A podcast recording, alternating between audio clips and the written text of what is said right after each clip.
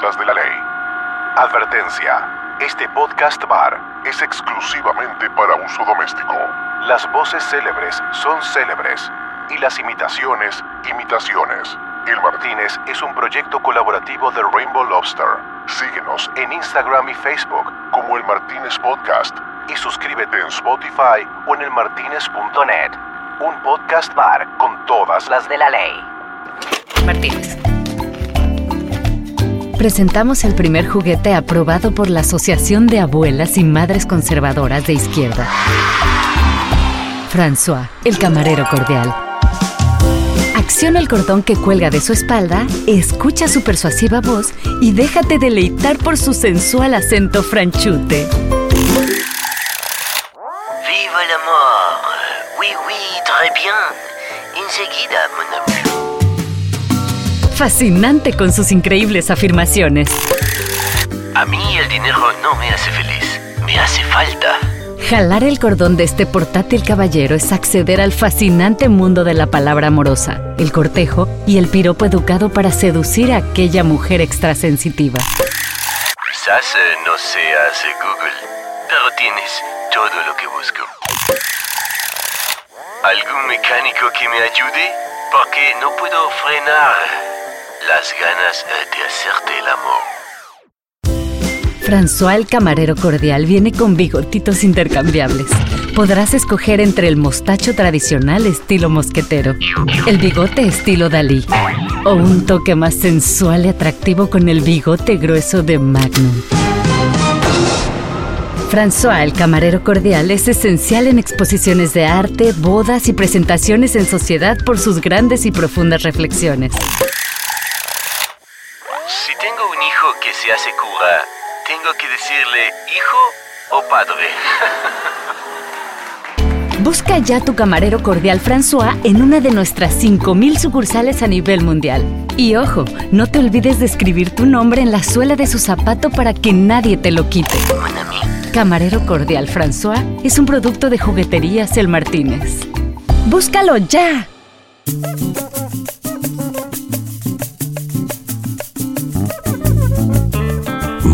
Comenzaba otra nochecita en nuestro podcast bar de siempre y tenía el placerzote de recibir a una mujer que de verdad ha tenido lo que sin duda parece una vida con un guion interesantísimo. Este, pero bueno, que nos los cuente Marley, como siempre. Adelante, Marley. Ella es Chief Magic Officer de Science Magic y presidenta del UK Creative Circle.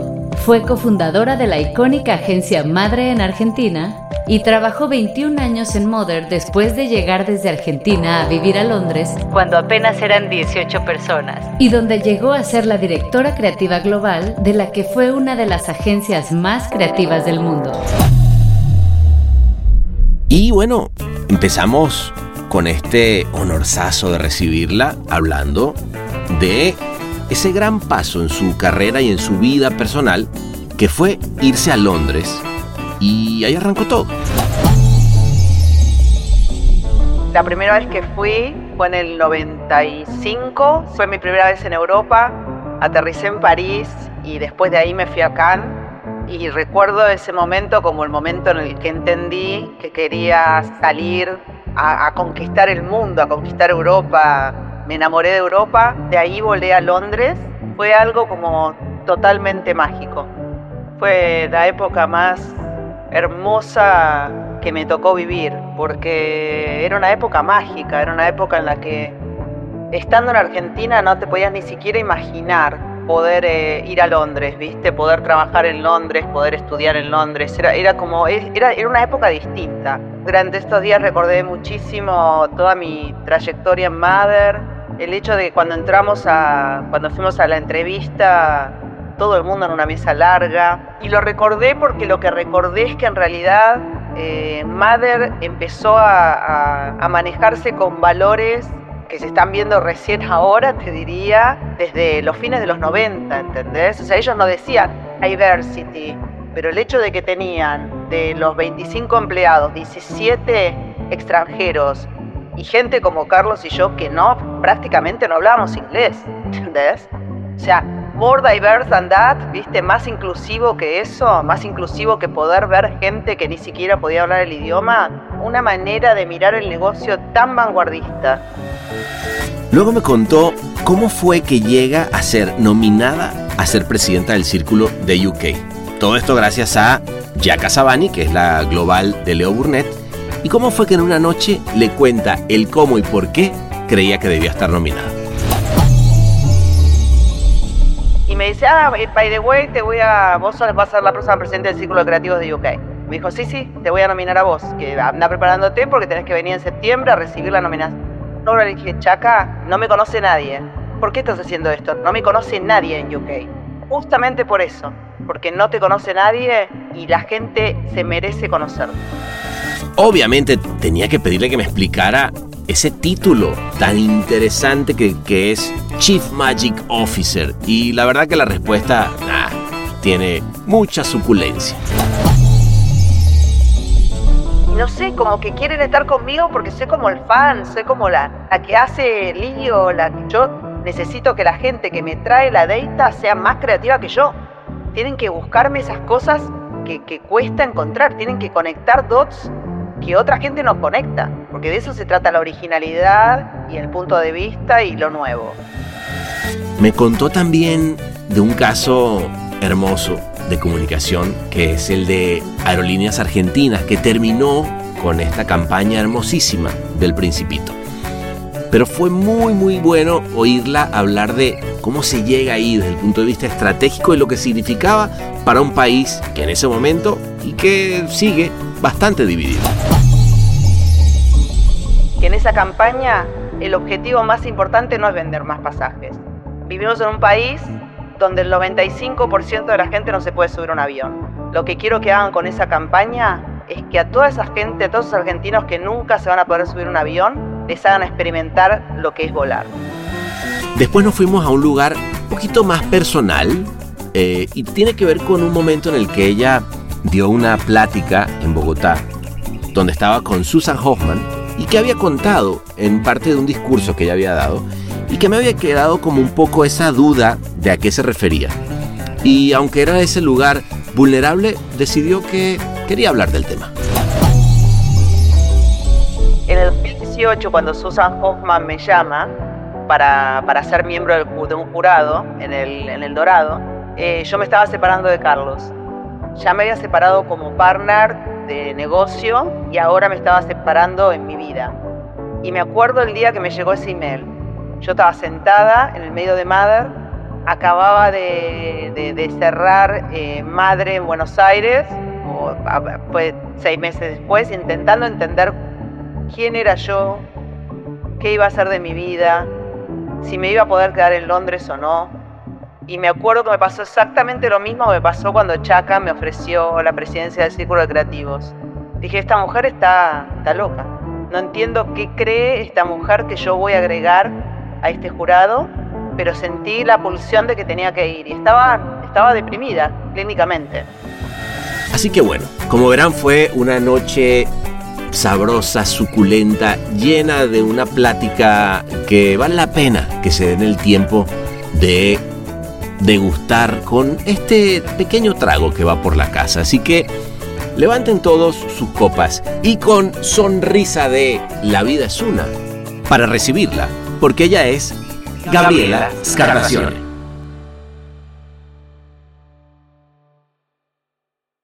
Hola Gabriela, ¿cómo estás? ¿Cómo andás, Sebastián? Bien, ¿tú? Bien, muy bien, muy bien. ¿Cómo? Placer. mira tu gato ahí. Sí, este está. No puede dejar de ver un, pájaro porque se vuelve loco.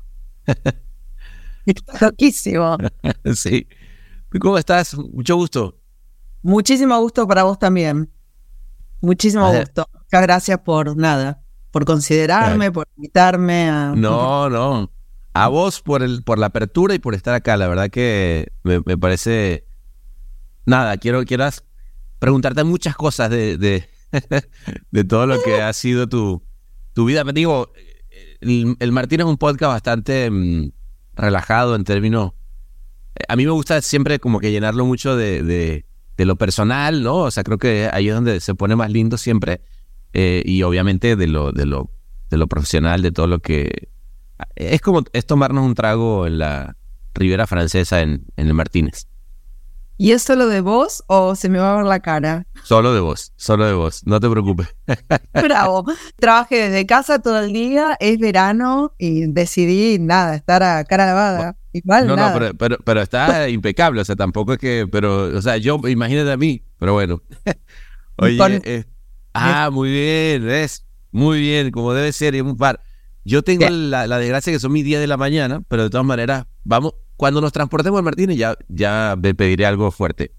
Dale, Mm. buenísimo, buenísimo, Sebastián. ¿Vos dónde estás? eh, dónde- where are you located? ¿Vos dónde estás? Yo, yo estoy acá en Los Ángeles, No, este, tú estás en Londres, Estoy en Londres. así que, bueno, pues si te parece, vámonos ya a, a la Croisette, ahí al Martínez, a tomarnos algo. Dale, cómo no, me ¿Te encanta. parece? Sí. Bueno, vámonos, vámonos ya, vámonos.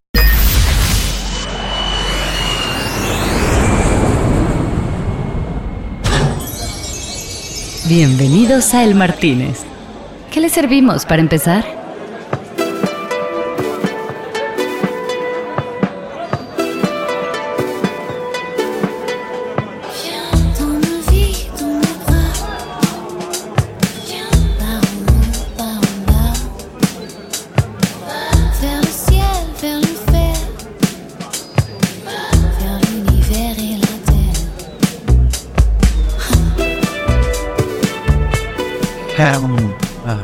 Estamos, mira. Gabriela, este, mm, tú también has estado acá varias veces en este bar. Quiero pensar. Este, no sé, tú dime. No tantas como, como la gente creería. Ah, ¿no? Ah, Justamente hoy estaba hablando por LinkedIn con una, con una persona de LA, con una persona del, de- de- del business de- de nuestra de, un- de- de nuestra industria.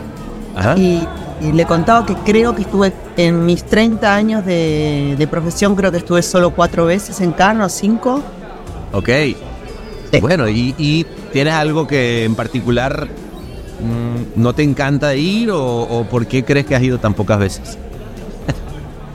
No, sabes que no, no, no tengo re- no tengo una respuesta para eso. Eh, eh, fui, la primera vez que fui eh, fue en el 95, si no me, no me equivoco. Eh, fue mi primera vez en Europa. Ah, bueno.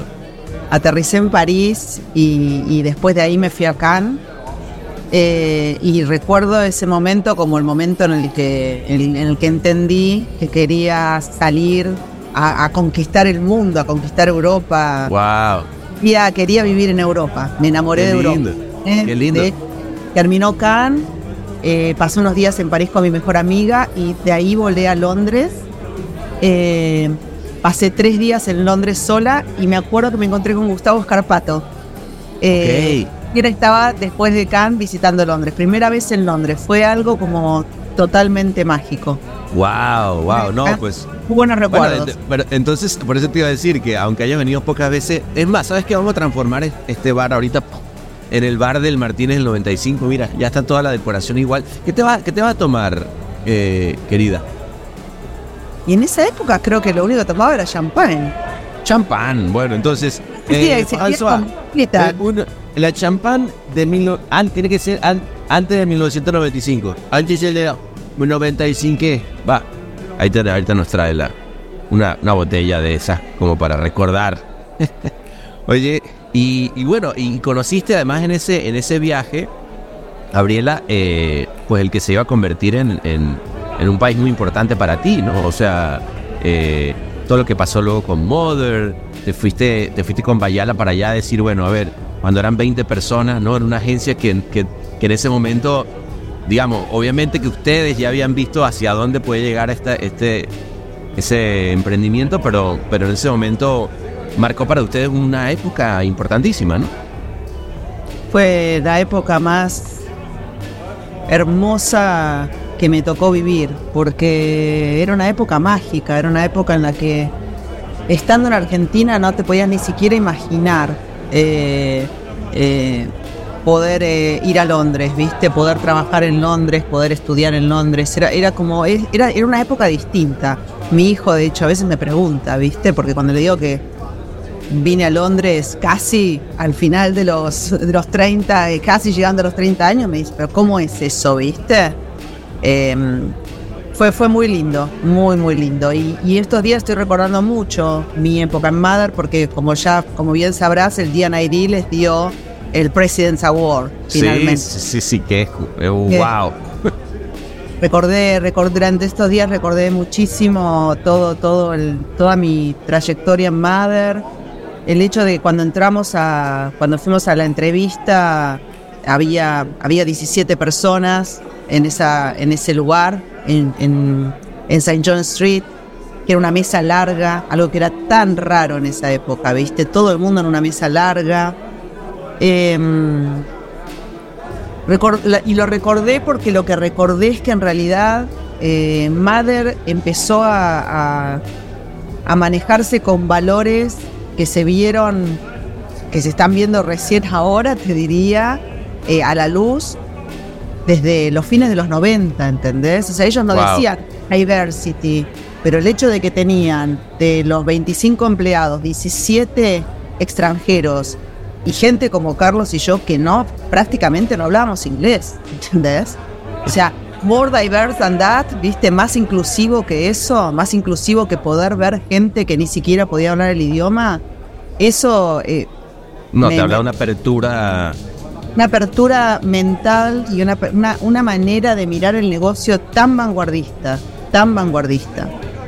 Y, eh, y, y, cuéntame una cosa, porque, porque además ese, ese vanguardismo, ahorita me acabas de decir algo que me parece lindo, que es, llegaste por primera vez eh, a Londres, ¿no? Después de ir, de ir a Cannes, eh, tú y Carlos deciden, oiga, eh, vamos, a este, vamos a este lugar y que aunque les dicen, no, ustedes están sobrecalificados para este puesto, ustedes dicen, bueno, vamos a, trátanos como si fuéramos trainees, ¿no? Eso me parece tan, tan lindo, esa, esa pasión, ¿no? Que, que, que puede tener una, esta, esta profesión. Y, y, me imagino, o, o, más bien, la pregunta que tengo es, cuéntame cómo fue ese día, o sea, cuando, cuando llegaste por primera vez a, a Mother, ¿qué pasó? ¿Y cómo te sentiste? Ese día llegó después de, de yo llamando durante 30 días seguidos a un teléfono de línea con un contestador a un equipo que Junior Medium, güey, eh, que eran Jan, eh, Jan y Luke, Luke Williamson y Jan Elliott.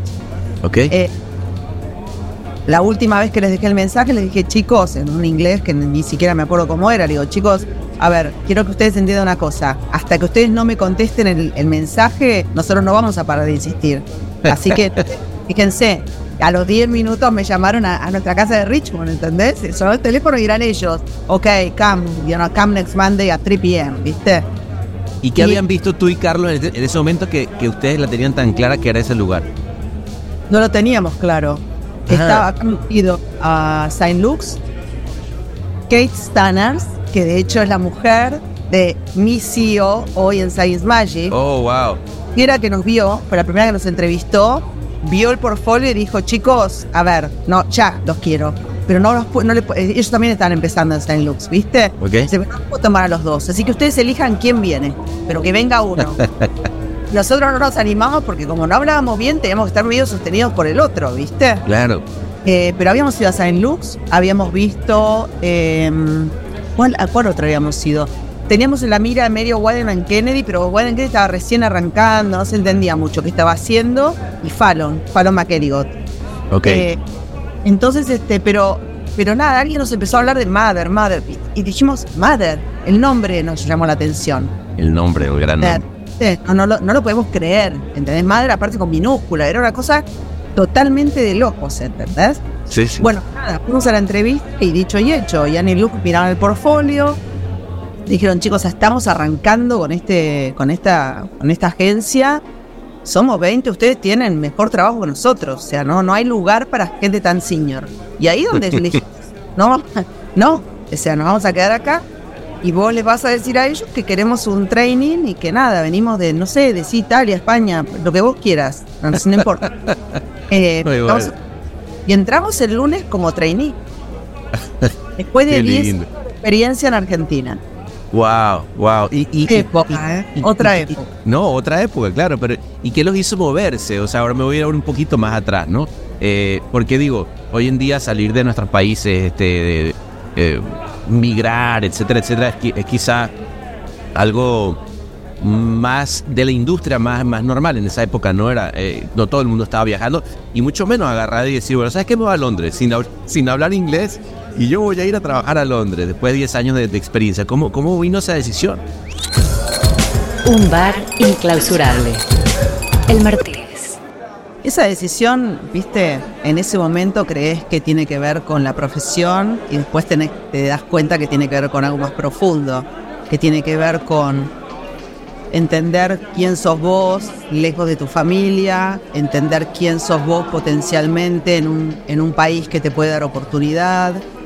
Eh, nada, viste, un montón de cosas, pero en ese momento creíamos que era porque, porque la pulsión de la profesión y por el éxito y todas esas cosas que uno... que son adornos, que son adornos, porque en definitiva la purpose de uno te va llevando y te hace creer cosas que cuando a medida que pasa el tiempo te das cuenta que no, que en realidad no son. Oye, pues salud, salud por esa decisión. Ya, ya nos trajeron este champaña tan rico. Salud. Este. Por las decisiones que hacen que cambie absolutamente todo. Yo, el, el- yo estaba viendo tu, tu discurso el otro día cuando, cuando te dieron ese nombramiento de Chief Magic, eh, Chief Magic Officers de Science and Magic, que me encanta, por cierto, el, el título. Y decías que, bueno, que habías nacido en Matadero, ¿no? En, en- en el Meatpacking District de Buenos Aires, que obviamente está muy lejos de lo que es el Meatpacking District de Nueva York, que obviamente es un barrio sin privilegio, un país sin privilegio, y que ni en el mejor de tus sueños hubieras imaginado ser presidente de algo menos en, en el Reino Unido, eh, que es la Dreamline de, de- de tu, de tu infancia. Eh, háblame un poquito de eso, o sea, de, eso, porque es un arco narrativo muy lindo, ¿no? Mira, ese, ese nombramiento en realidad es el nombramiento de presidente del Círculo de Creativos de UK. Perdón, exactamente, ahí Sí. me... Eh, no, porque hay, hay- también tenía una, te- tengo una cosita que escribí cuando entré en Science Magic, que tiene que ver con Magic, que después te voy a contar. No, eh, fue muy, muy emocionante la, la nominación, porque la nominación viene de una persona que me conoce muchísimo, de Chaka Sobani. Ella era la, eh, la presidenta anterior. eh, De Leo estamos- Burnett London, ¿no? es de, sí, es de Leo Burnett, sí, es Sí. La, la actual, la CCO global de Leo Burnett. Ella trabajó en Mother en la época en que Carlos y yo estábamos eh, running Madre, o sea que ella entendía, entendió, entendía perfecto quiénes éramos, entendía perfecto quiénes éramos dentro del network. Eh, no nos olvidemos que, tanto Carlos como yo eh, tuvimos una reputa- reputación enorme y tenemos una reputa- reputación enorme en Latinoamérica pero de alguna manera u otra, a, pe- a pesar de que fuimos parte de Mother, toda esa, re- esa, esa reputación que es casi nuestra, de lo que nosotros armamos en Madre, que tuvo que ver con Mother, pero que difiere porque fue nuestra impronta de esa Claro. marca, es, es basada en Latinoamérica. Entonces, nada, Chaca conocía todas las historias por Robert Saville. eh, Robert Saville, de hecho, cada vez que venía a Buenos Aires a visitarnos, Robert Saville es el fundador de Mother, eh, decía que, que Madre era la mejor versión de, de Mother de todo el mundo y eso a mí siempre me daba como una, ilusión y una emoción enorme. O sea- que Yaka, la que es la que me nomina, eh, me conoce, mucho mi carrera y conoce mucho mi, mi- discurso.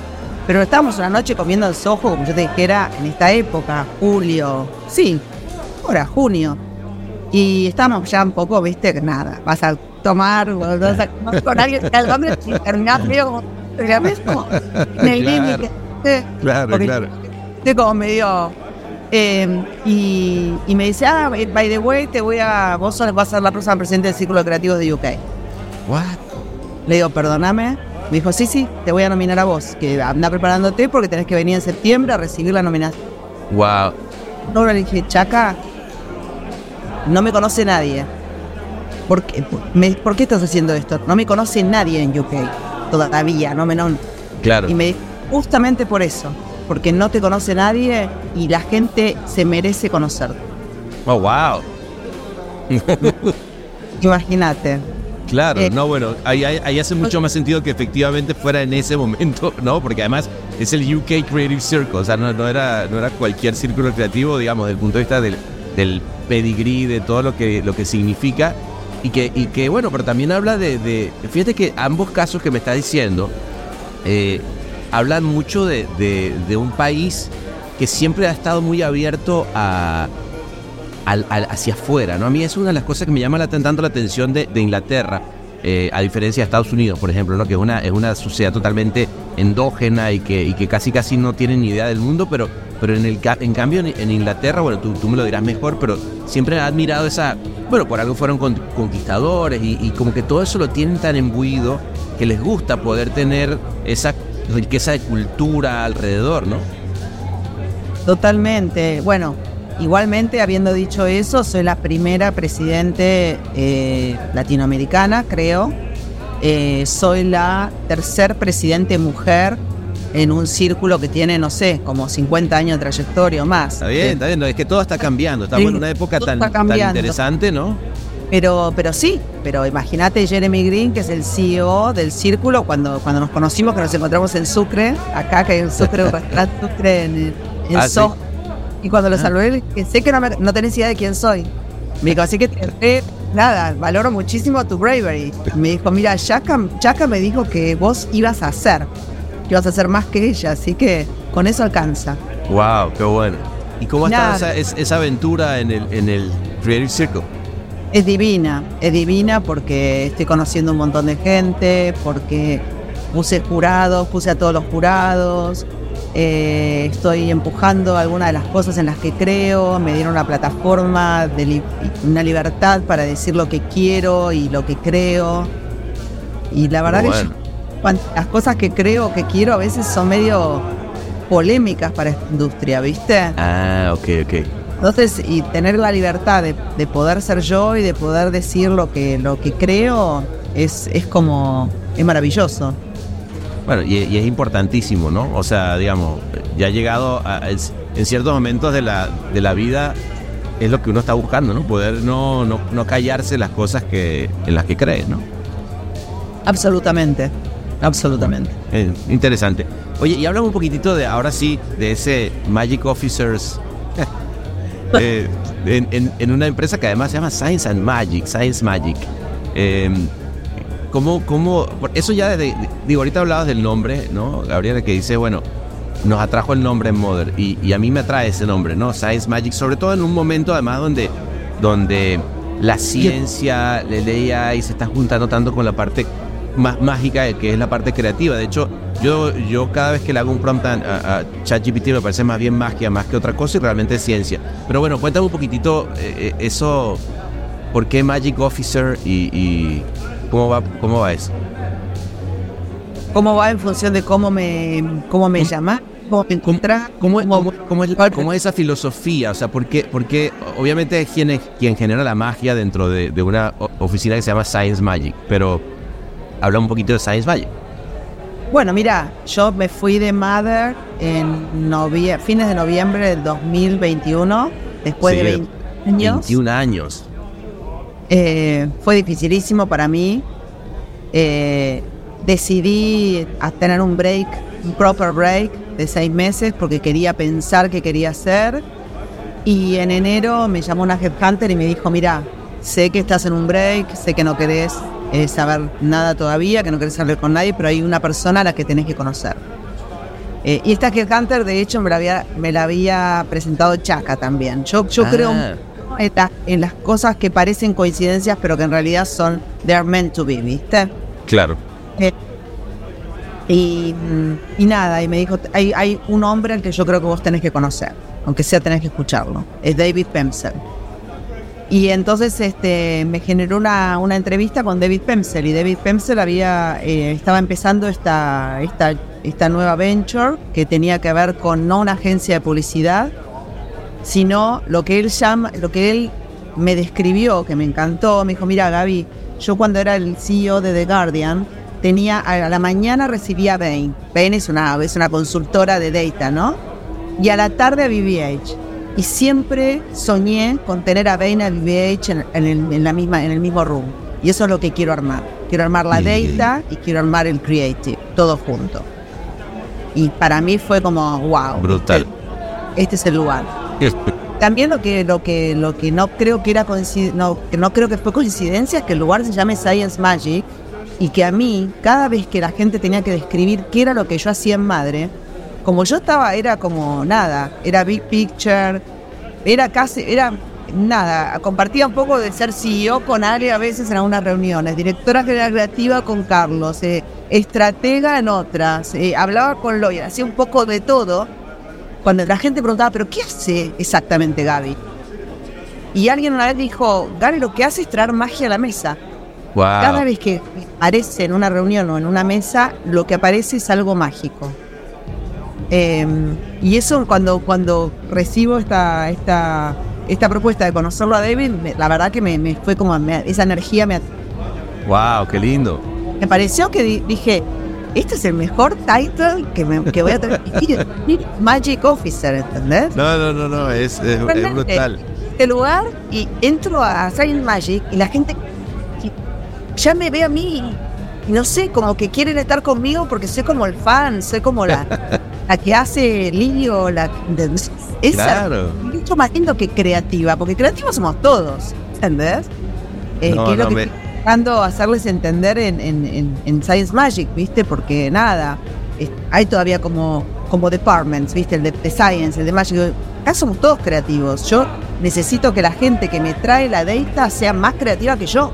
Tienen que buscarme esas cosas que, que cuesta encontrar, tienen que conectar dots que otra gente no conecta, porque de eso se trata la originalidad y el punto de vista y lo nuevo. Así que la verdad que es fascinante, es fascinante.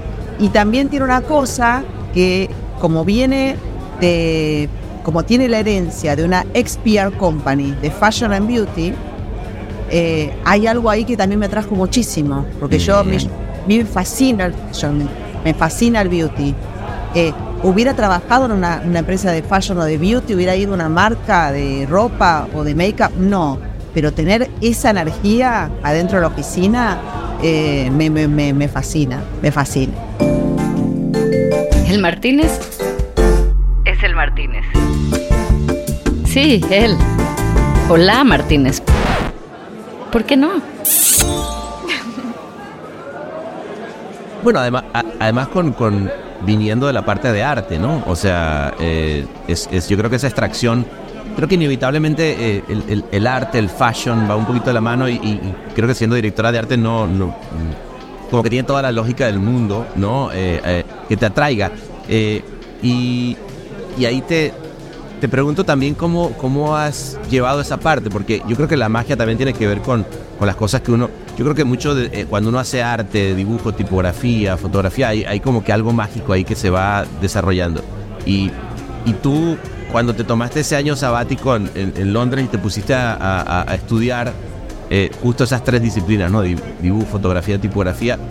¿Cómo, ¿Cómo traes ese back to basics? Porque fíjate que eso a veces se pierde, ¿no? Eh, Gabriela, o sea, eh, hay que generar la magia sabiendo que hay alguien más que lo está ejecutando, pero, pero está bueno a veces como volver a las bases y, y- y- y saber de dónde viniste de lo creativo, ¿no? Sí, es lindo entender cuál es la base y de dónde vengo. Yo soy diseñadora gráfica de la UBA. eh, después estudié publicidad en la fundación, pero mi, mi, digamos, mi formación es de, es de diseño, ¿no? Pero mm, la verdad que no ejercí mucho, ¿no? No es que estuve con el Adobe Illustrator mucho tiempo. Tuve, no sé, la, la desgracia, no sé, no sé muy bien. A mí me pasó exactamente igual. Yo lo que pasa es que no era muy bueno. Eh, por eso dejé y me puse a escribir. No, a una temprana edad es como que me tocó dirigir gente, ¿viste? Y ahí es como que alejar Claro. de los tools, digamos, ¿no? Em, pero tuve la suerte, por ejemplo, en Madre, por sobre todo, de siempre elegir gente que era mejor que yo. Yo creo que Mariano Claro. sí, Mariano Sigal, los directores de arte que trabajaron conmigo eran mucho mejores que yo como directores de arte. Y eso Claro. ¿viste? Tener gente más talentosa abajo eh, en, ese tipo de disciplina me, siempre me, pareció fascinante. Mira, cuando yo me estaba, estaba tomando la decisión de irme de madre, obviamente, después de 21 años te da miedo. de- Decís, voy a conseguir otro trabajo, ¿qué, voy a hacer? ¿Por qué me estoy yendo de un lugar tan, tan increíble? Y me acuerdo un amigo mío, esto, esto va a resultar medio no arrogante, pero medio raro, dicho de mí.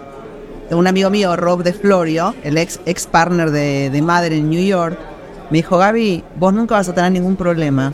¿Sabes por qué? Porque tenés muy buen gusto. El buen gusto es algo que...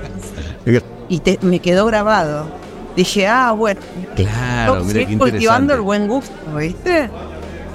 Eh, porque, porque es verdad, ¿viste? Hoy día ¿Sí? eh, el buen gusto es importante. El buen Muy. gusto también es un poco subjetivo, porque ¿qué es buen gusto, viste?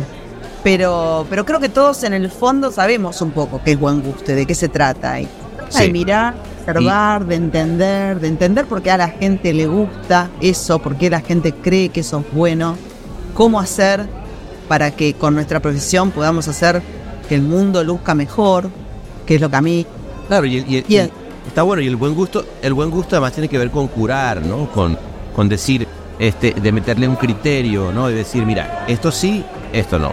Y, y lo que sí eh, vale la pena y es lo que vamos a, y, y por lo que vamos a trabajar. Que si lo analizas, sí, sí coincido ahí desde el- de la parte de la magia que es encontrar dónde está.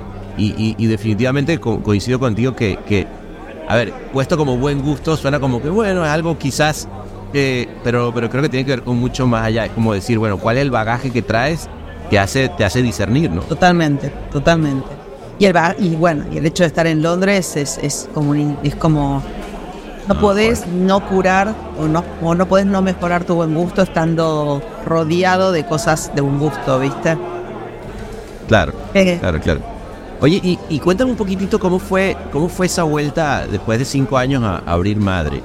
Este, y, y que además me, me parece muy súper acertado haber, haberle cambiado algo tan simple como ponerlo en, español, ya te hizo entender todo, ¿no?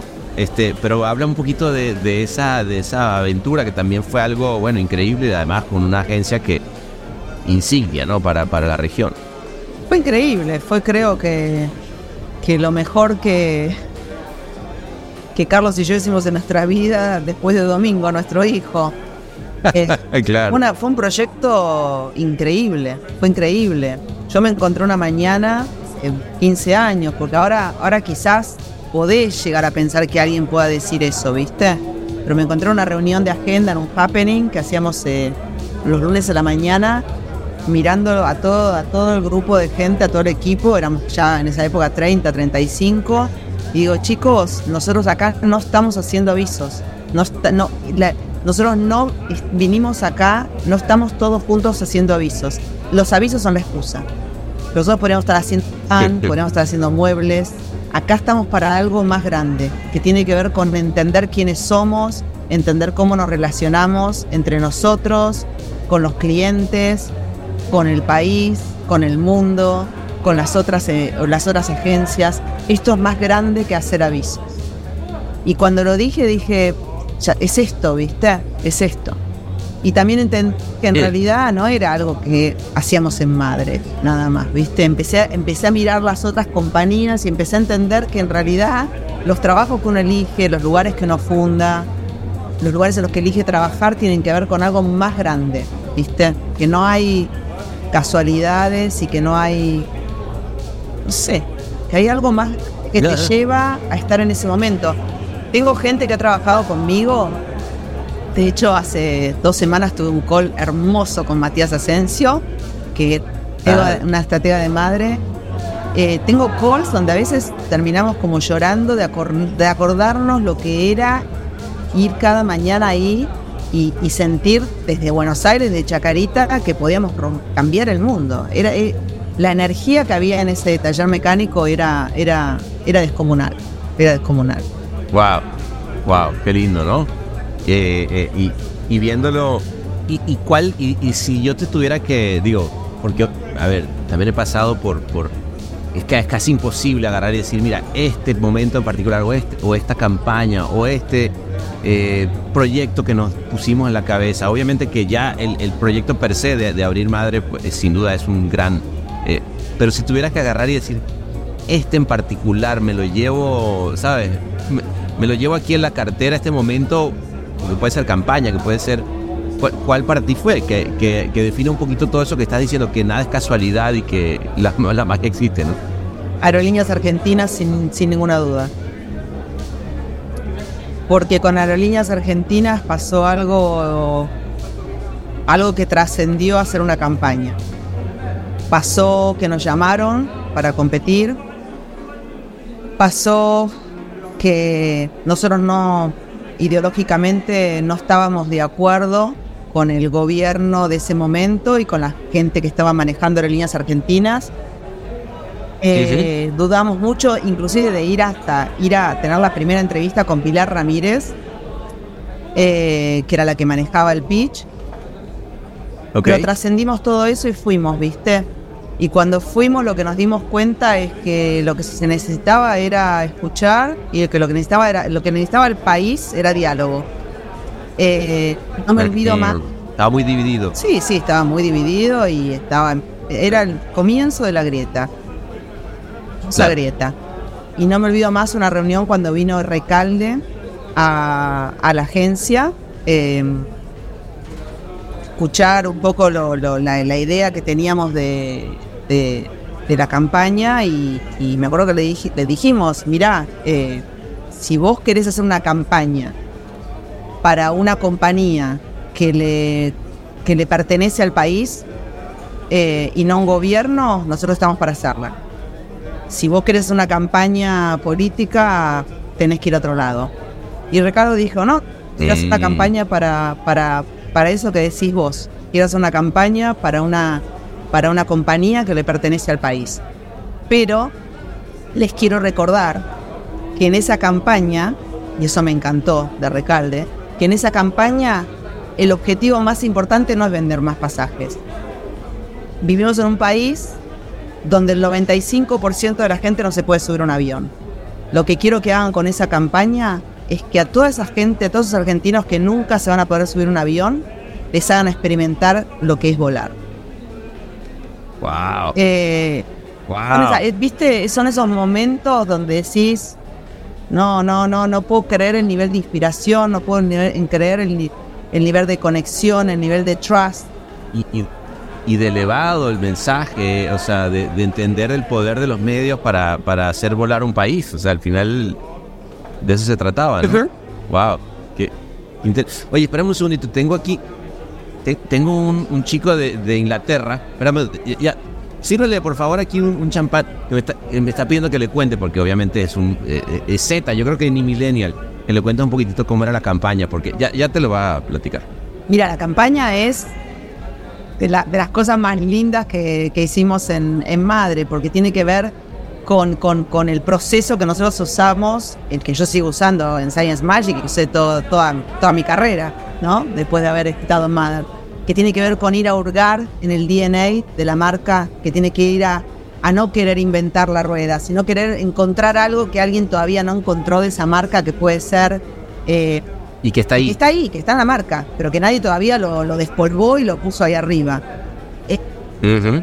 y mandamos a- a- al equipo creativo, eh, a los archivos de aerolíneas, a, a buscar, a buscar, a buscar, y encontraron en uno de los archivos que Saint Superi, el, el escritor del Principito, había sido uno de los primeros pilotos de aerolíneas argentinas.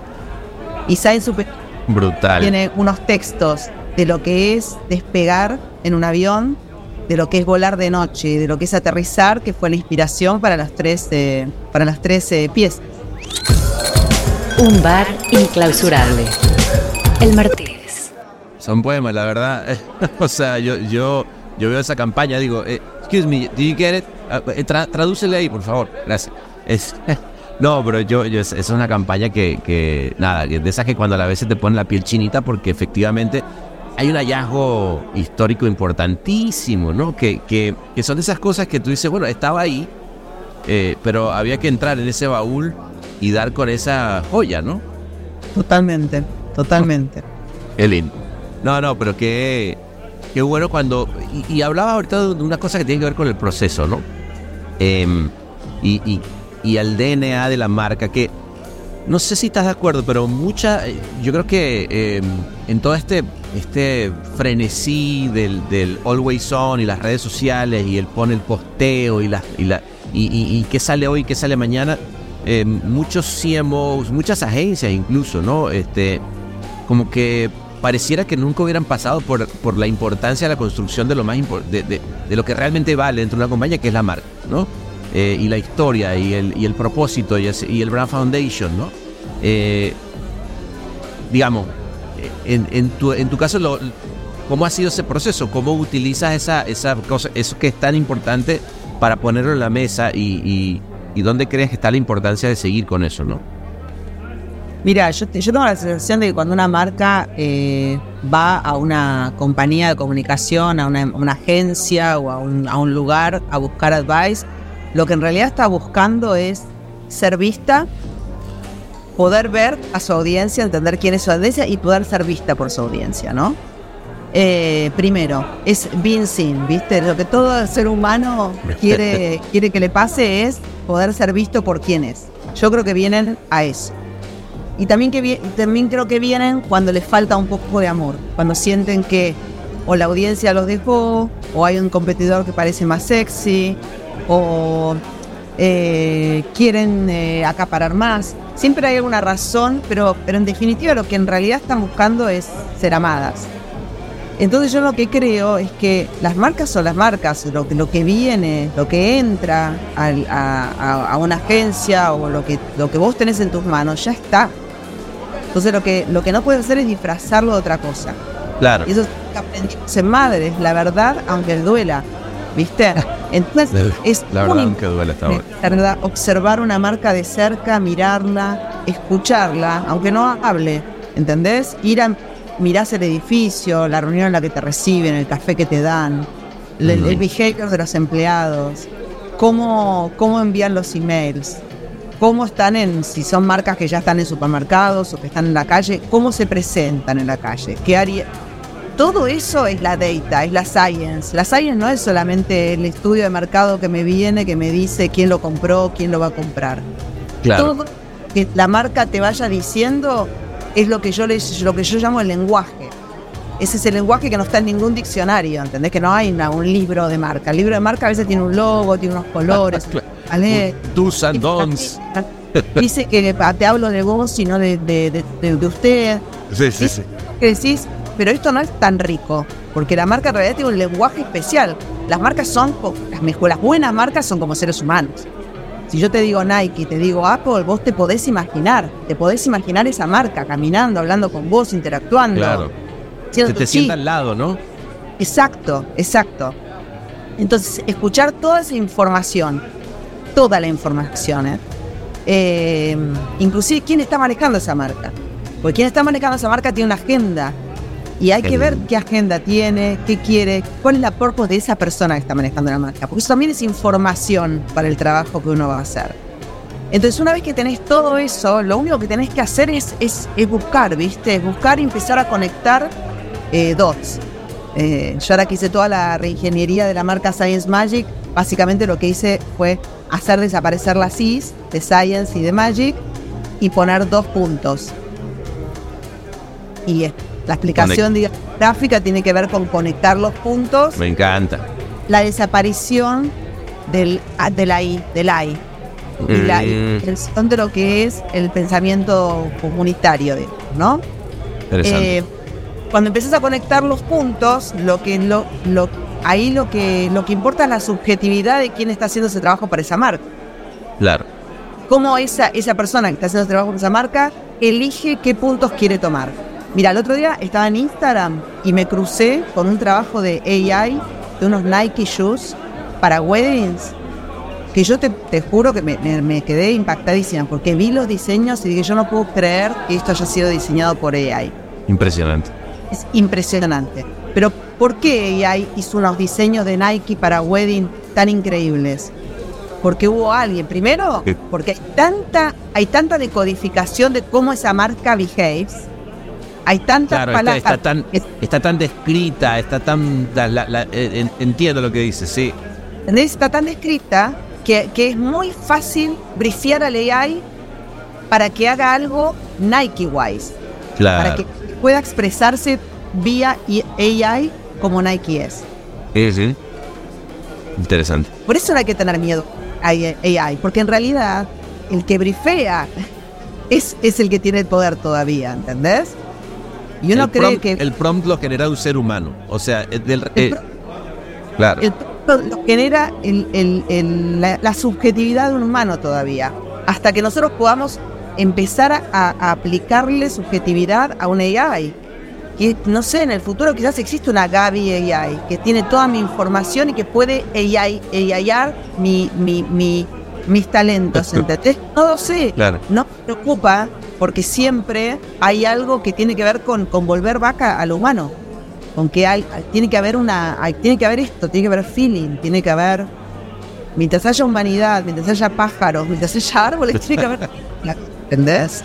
Salud por la humanidad, los pájaros y los árboles, porque eso sí eh, le va a costar un montón a la, a la inteligencia artificial.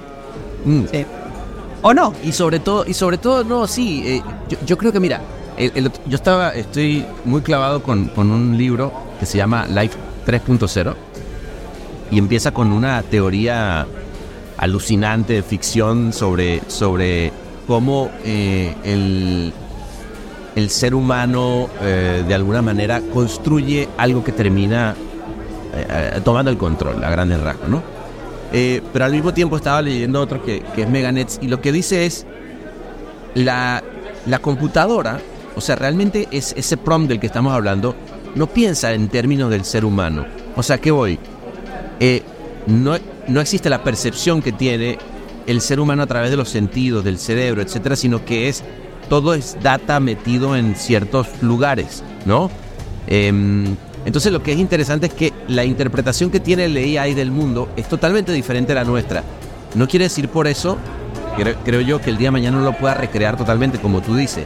Pero no hay, la, hay una cosa que tiene que ver con la percepción del ser humano eh, a través de los cinco sentidos.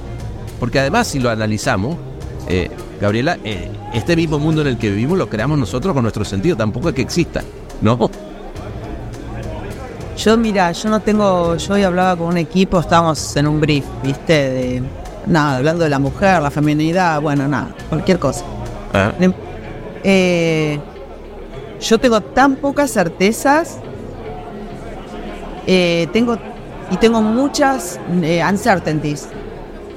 Y me encanta tener muchas uncertainties, porque lo que hacen las uncertainties es, ser- es hacerte más curioso todavía. Es querer, Claro.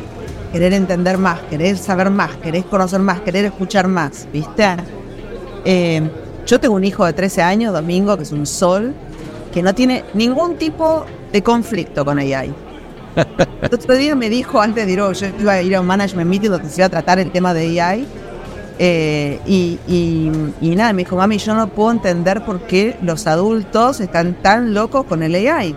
O sea, ¿cuál es el problema? Me dijo, de que yo brifee a un AI para que me haga una casa que hubiera tardado seis meses y sido proyectada en 10 minutos.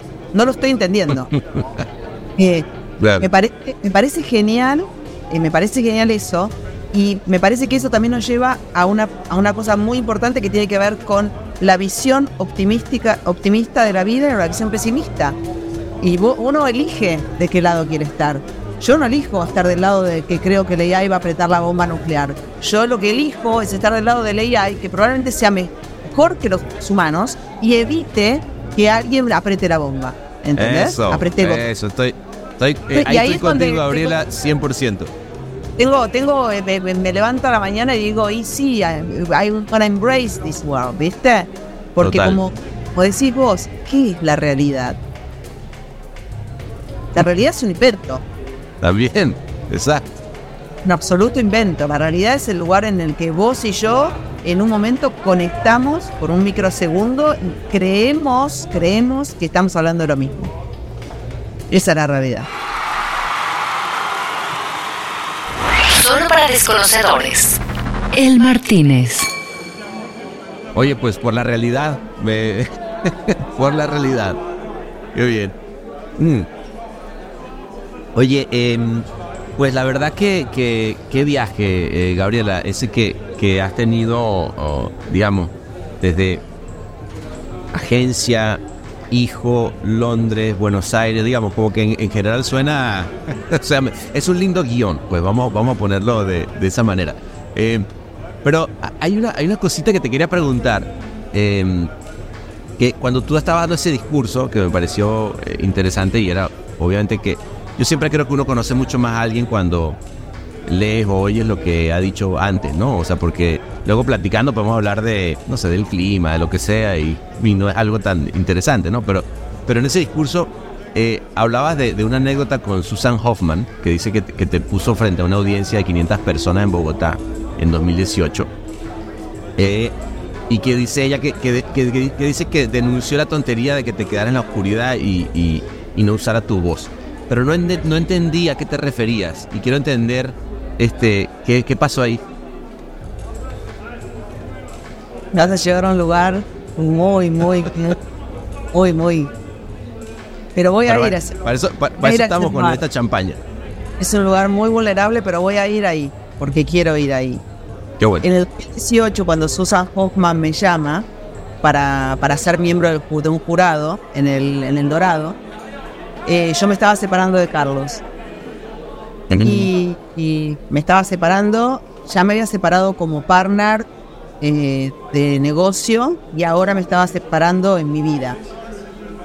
Y me acuerdo el día que me llegó ese email.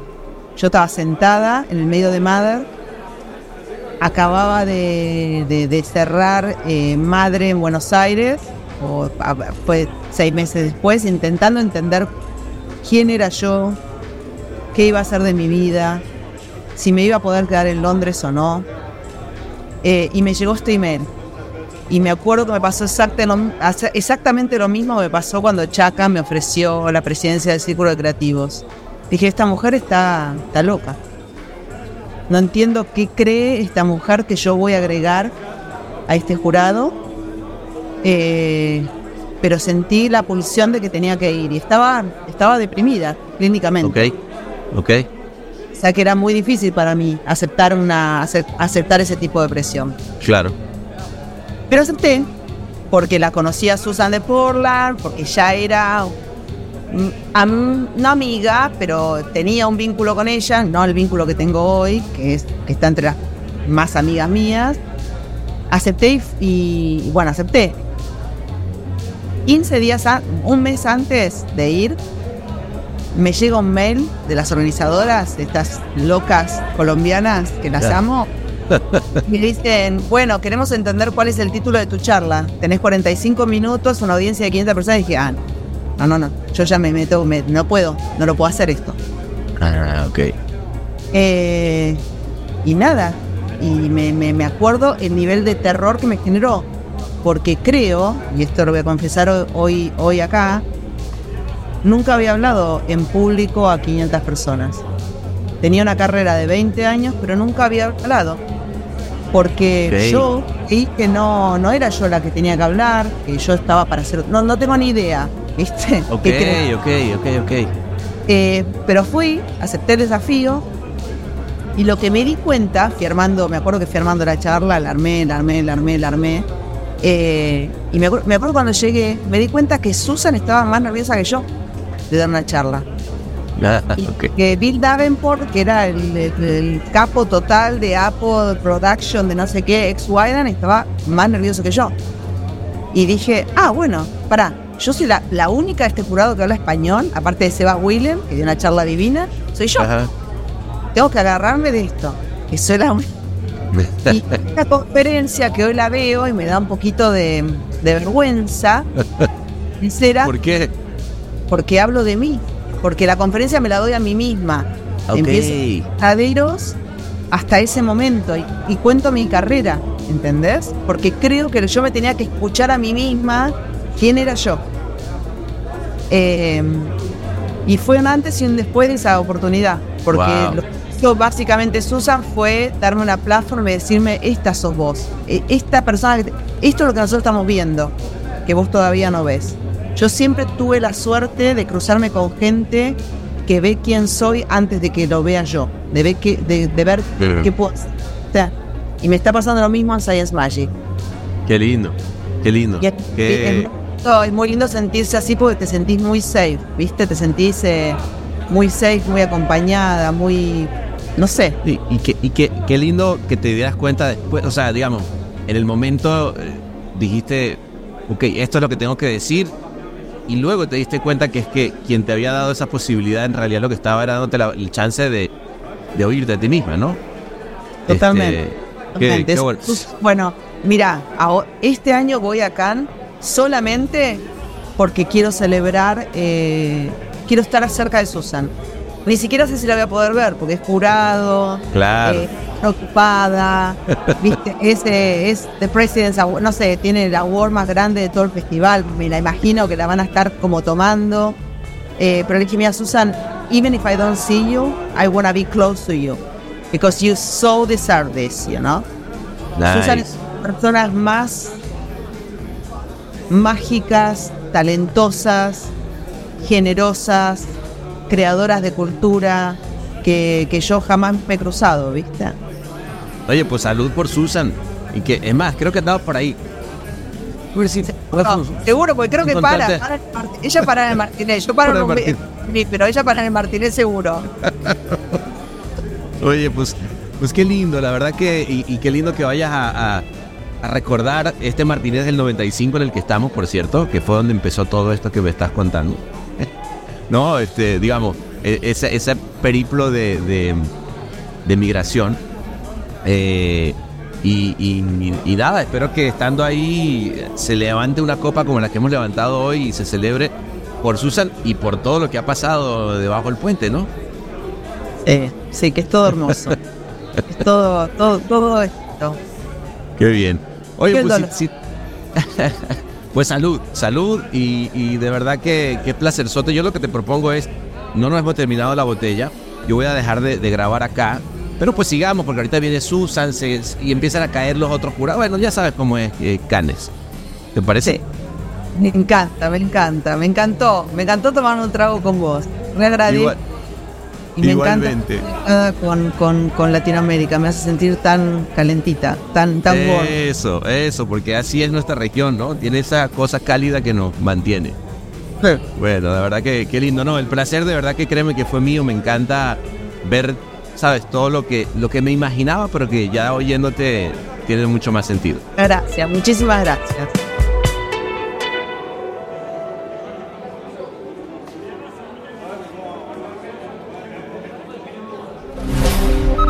Todos los derechos reservados y todos los torcidos depravados.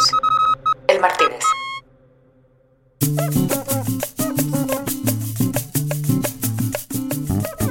Pues bueno, ¿qué les puedo decir que no hayan escuchado? Me llevé una noche suculenta como para el recuerdo de esas que uno deja anotadas en la libreta. Y bueno, se nos fue la noche, seguimos platicando, eh, tirando anécdotas, muertos de risa, llegó un montón de gente y la vida se celebraba como siempre nos gusta, que es con buena plática, buenos amigos y eso sí, un montón de vida y buena vibra. Así que bueno, eh, pásenle también ustedes y Ahmed, tíranos un poquito de música, nada más como para hacer que esta cosa reviente como en el mood en el que estábamos esa noche. Eh, como siempre, muchísimas gracias y los quiero de gratis, como decía el gran Héctor Lavoe. Abrazote.